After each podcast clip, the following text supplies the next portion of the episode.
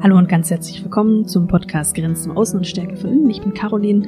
In meinem Podcast berichte ich immer wieder aus meinem Alltag, lege da mal die ein oder andere Brille drauf, die Abgrenzungsbrille, die Kommunikationsbrille, die Beziehungsbrille und heute sind mal alle drei Brillen drauf. Ich möchte mit dir über die ja, über Unterschiede zwischen Mann und Frau sprechen, vor allem über die Kommunikation von Mann und Frau, die sich unterscheidet, da ein paar Gedanken dazu Gleich am Anfang möchte ich sagen, das werde ich aber auch in der Folge immer wieder sagen, natürlich ist es nicht schwarz-weiß und es gibt immer Unterschiede in den Kommunikationsmustern. Es kann aber mal hilfreich sein, sich auf diese Art und Weise das mal anzuschauen und das ein oder andere Missverständnis zu beleuchten. Und apropos Missverständnis, damit möchte ich auch direkt starten. Eine kleine Gesprächssituation mit meinem Partner fand ich selbst so lustig und ich glaube, da steckt ganz viel drin. Mein Partner hatte an einem Tag die Aufgabe, den Müll runterzubringen, wegzubringen. An dem Tag waren wir beide zu Hause und als ich in die Küche gegangen bin, habe ich ihm noch den Hinweis gegeben, denkst du noch an den Müll, bitte? Und er hat geantwortet, ja. Ich denke und ich denke und ich denke ganz, ganz viel an den Müll. So viele Gedanken habe ich über den Müll. Und da musste ich dann doch lachen, denn was steckt da dahinter? Es steckt eine gewisse Kommunikationsform dahinter. Dazu muss ich noch sagen, dass ich in einer binationalen Beziehung lebe. Das heißt, Missverständnisse sind da schon auch mal möglich und prägen sich auch in der Kommunikation aus. Ich habe übrigens auch zu meiner binationalen Beziehung eine Podcast-Folge, was ich da so erlebe und was das für dich bedeuten könnte zum Umgang mit deinem Partner, deiner Partnerin. Übrigens egal, ob du eine binationale Beziehung lebst, das sage ich nämlich auch in der Folge, hör da gerne rein, den Link findest du in den Show Notes. Unabhängig davon, ob wir jetzt ein binationales Paar sind, was da auf Kommunikationsebene passiert ist, ist doch wieder so ein bisschen typisch. Denkst du noch an den Müll?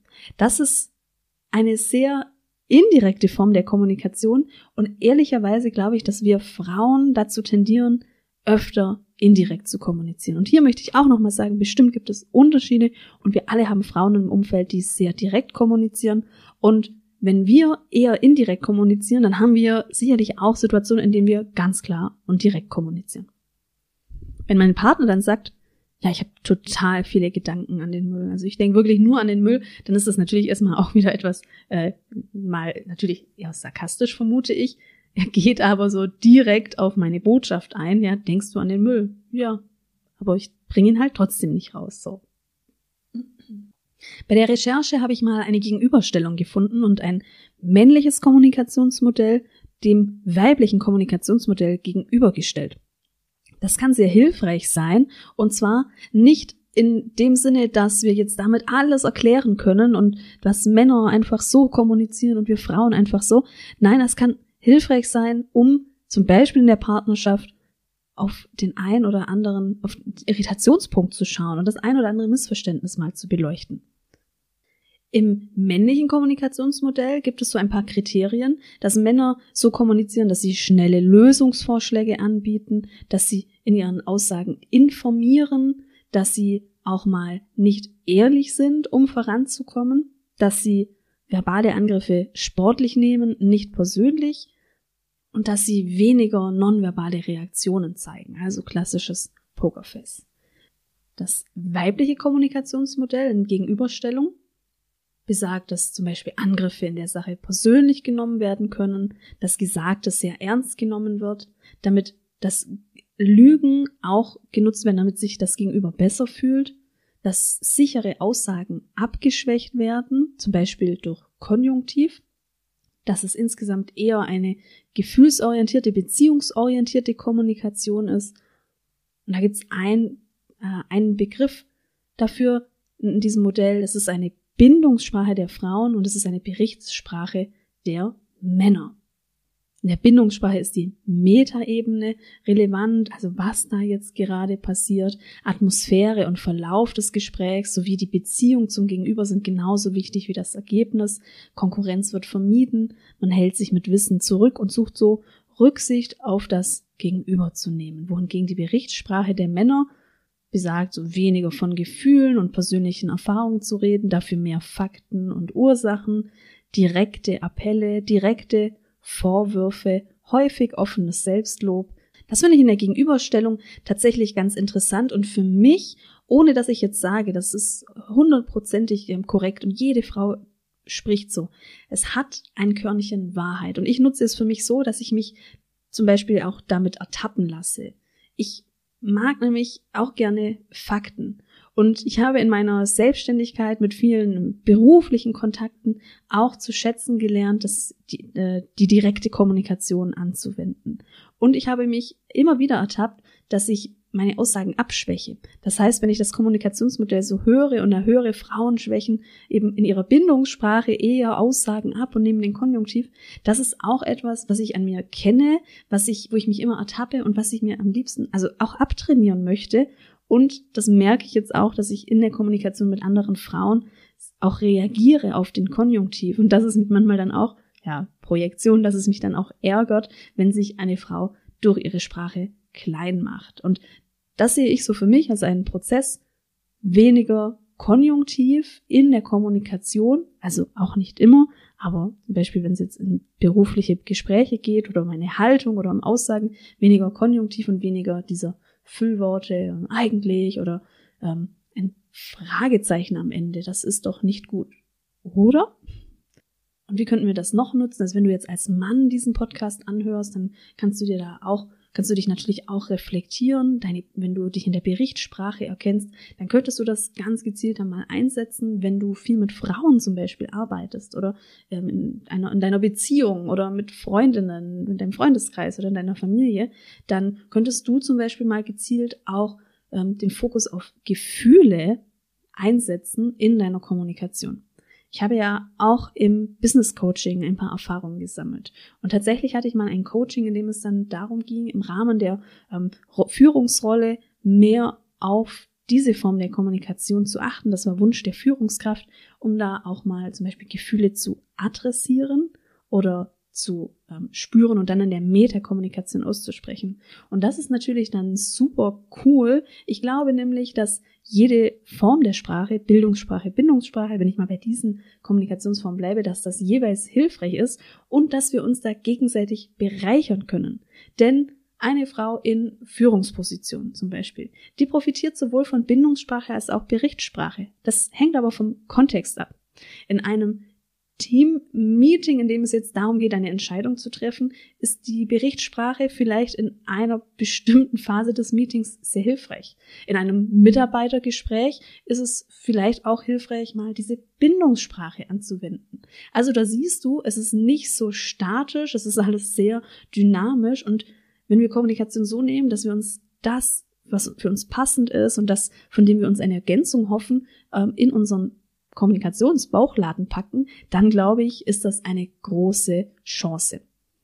Ein anderes Kommunikationsmodell möchte ich dir noch vorstellen, das unabhängig von Geschlechtern funktioniert.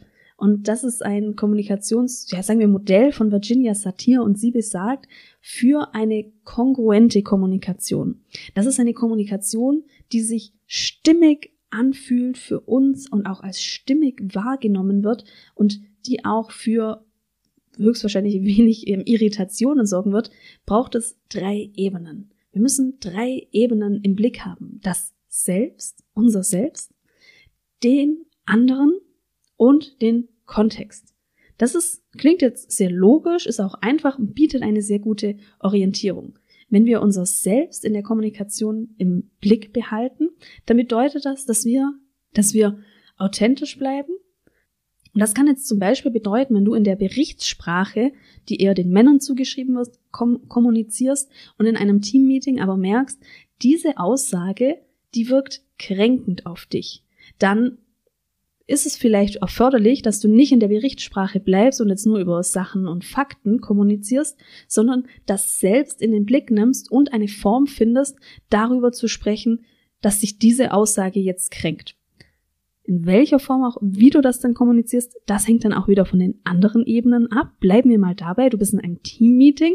Eigentlich sprichst du sehr nüchtern, in der Berichtssprache, sehr sachlich und faktenorientiert. Und jetzt kommt da eine Bemerkung des anderen und du merkst, das kränkt mich jetzt gerade schon und das nagt an dir. Wenn du dich selbst im Blick hast, dann nimmst du eben diese Kränkung ernst. Jetzt geht es in den nächsten Schritt. Nehmen wir mal an, du sagst dann, ja, ich nehme das jetzt ernst, dass ich mich so fühle und ich möchte meine, möchte das jetzt auch äußern. Dann nimmst du den anderen auch einen Blick. Das bedeutet, dass wir darauf achten, wie könnte es jetzt wirken? Wie wirkt es, wenn ich was anspreche? Nehmen wir mal an, du bist in äh, das ist jetzt etwas, die, die Führungskraft hat etwas gesagt und das hat dich gekränkt. Oder es ist auch egal, es kann auch eine Mitarbeiterin oder ein Mitarbeiter sein. Wie wirkt es jetzt, was ich sagen kann? Okay, du kannst dieser Person, ob jetzt Führungskraft oder nicht, kannst du jetzt nicht im Teammeeting sagen, hey, also äh, geht's noch, wie redest du denn mit mir? Halt die Klappe. So, da hast du die anderen hast du das andere, die andere Person in der Kommunikation nicht im Blick. Okay, das heißt, im nächsten Schritt muss es dann, darf es eine Form sein der Kommunikation, die eben den anderen im Blick hat, also zum Beispiel nicht beleidigt, nicht kränkt, etc. Jetzt haben wir noch den, die dritte Ebene, den Kontext. Auch den Kontext darfst du im Blick halten. Das ist jetzt ein Team-Meeting, das heißt, wir, den darfst du auch im Blick haben. Eventuell sollte jetzt kein Monolog stattfinden, dass du dich gekränkt fühlst. Damit hast du zwar dich selbst im Blick, hast den anderen im besten Fall im Blick, weil du jetzt keine Beleidigungen ausströmst, aber es ist vielleicht nicht dem Kontext entsprechend. Ist okay. Und jetzt würde das bedeuten, mit diesem Raster diese drei Ebenen im Blick zu haben, eine Kommunikation zu finden, die alle Ebenen abdeckt, mit der du das selbst im Blick hast, den anderen Blick und den Kontext. Wie das dann aussieht, könnte jetzt zum Beispiel die Metakommunikation sein, so, also, so, wenn ich das jetzt so höre, dann klingt es für mich, ehrlich gesagt, wie eine Kritik an mir selbst. Das wäre ähm, eine Metakommunikation, mit der du auch über dein Leben sprichst. Das wäre jetzt so ein Beispiel. Aber ich glaube, du kannst das Prinzip verstehen. Machen wir noch ein anderes Beispiel. Nehmen wir an, du hast dich beim Podcast hören heute ertappt, dass du sehr in der Bindungssprache sprichst und dass du da aber mal als Führungskraft darauf achten könntest. Und jetzt sind wir wieder in einer Meeting-Situation und du möchtest eine Entscheidung verkünden. Diese Entscheidung ist dir sehr wichtig, dementsprechend möchtest du es sagen. Du hast in dem Moment, wenn du das sagst, das selbst im Blick, dass du das jetzt äußerst, dass du da Transparenz schaffst für diese Entscheidung. Jetzt hast du den Kontext im Blick, das ist das Teammeeting, das heißt, es ist genau jetzt richtig in dem Kontext, du als Führungskraft, ähm, du moderierst vielleicht auch die Teamsitzung, dass du das jetzt so sagst. Kontext passt, selbst passt. Jetzt der Blick auf die andere, wie kannst du das jetzt sagen? Und jetzt könnte es zum Beispiel sein, dass du merkst, ich rede viel im Konjunktiv. Wenn ich jetzt viel im Konjunktiv diese Entscheidung spreche, ja, das wäre eigentlich halt viel besser, wenn wir das so machen möchten. Und der Kontext vielleicht auch so ist, dass in dem Teammeeting viele Menschen mit Berichtssprache sind, möglicherweise eben auch viele männliche Kollegen, dann hast du die anderen in dem Fall nicht im Blick, wenn du im Konjunktiv sprichst. Und das wäre dann wieder so eine kleine Erinnerung, wie könnte es jetzt auf andere wirken. Ich möchte vielleicht Sicherheit ausstrahlen und dass ich mit dieser Entscheidung auf jeden Fall ähm, der viel auch spazieren gegangen bin und mich viel damit auseinandergesetzt habe und möchte die Sicherheit ausstrahlen dann spreche ich nicht im Konjunktiv, sondern strahle Sicherheit aus. Ansonsten habe ich die anderen vielleicht nicht im Blick, die dann denken, oh, das löst mir jetzt eher mehr Angst aus oder das zeigt mir jetzt eher Unsicherheit, dass die Führungskraft so über diese Entscheidung spricht.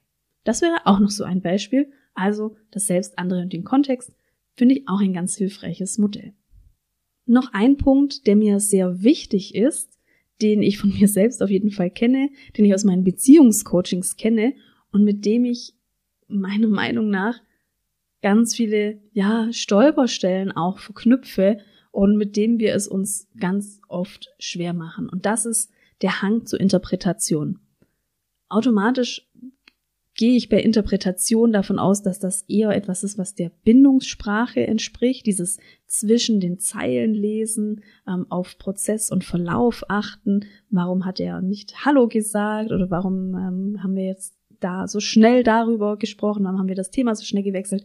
Das ist so etwas, was eher ja der Bindungssprache entspricht und was vermutlich auch eben viele Frauen haben. Ausnahmen bestätigen die Regel. Und das ist etwas, wobei ich mich eben selbst oft ertappt habe. Und damit kann ich sagen, wir tun es, wir machen es uns schwer, wenn wir viel interpretieren. Und da möchte ich euch einladen, wenn ihr das kennt, dass ihr viel interpretiert, durchbrecht mal diese Interpretationsketten, indem ihr direkt in die Kommunikation geht. Wie könnt ihr direkt in die Kommunikation gehen? Nehmen wir mal an, du hast eine Kollegin und die gibt immer so ein paar Bemerkungen und du fragst dich danach dann, wie meint sie das? Denn ist das jetzt eine Andeutung da, dass ich die letzte Deadline verpasst habe oder ist das jetzt, dann kommen so Gedanken, Gedanken, Gedanken. Durchbrech das mal, indem du nach so einer Bemerkung ganz unschuldig fragst, wie meinst du das? Und dann pass mal auf, was passiert. Und der, die zweite Möglichkeit wäre, auf so etwas zu reagieren, indem du aussprichst, was du jetzt gerade denkst. So. Ich bin da jetzt etwas irritiert, wenn du das sagst. Wie meinst du das denn? Könntest du das zum Beispiel koppeln? Das macht es schon sehr viel einfacher. Damit kannst du auf jeden Fall in erster Linie mal diese Interpretationsspiralen durchbrechen durch direkte Kommunikation und du bringst was in Schwung, startest eventuell eine Kommunikation. Das waren meine Gedanken zum Thema Kommunikation, Mann-Frau, Kommunikation, Berichtsprache, Bindungssprache. Ich hoffe, du konntest ein paar Erkenntnisse mitnehmen und denk daran, meiner Meinung nach können wir Kommunikation gezielt einsetzen. Wir können das für uns nehmen, was passt. Ob wir jetzt Aspekte der, der Bindungssprache oder der Berichtssprache nehmen. Anything goes. Vielen Dank, dass du mir zugehört hast und bis zum nächsten Mal.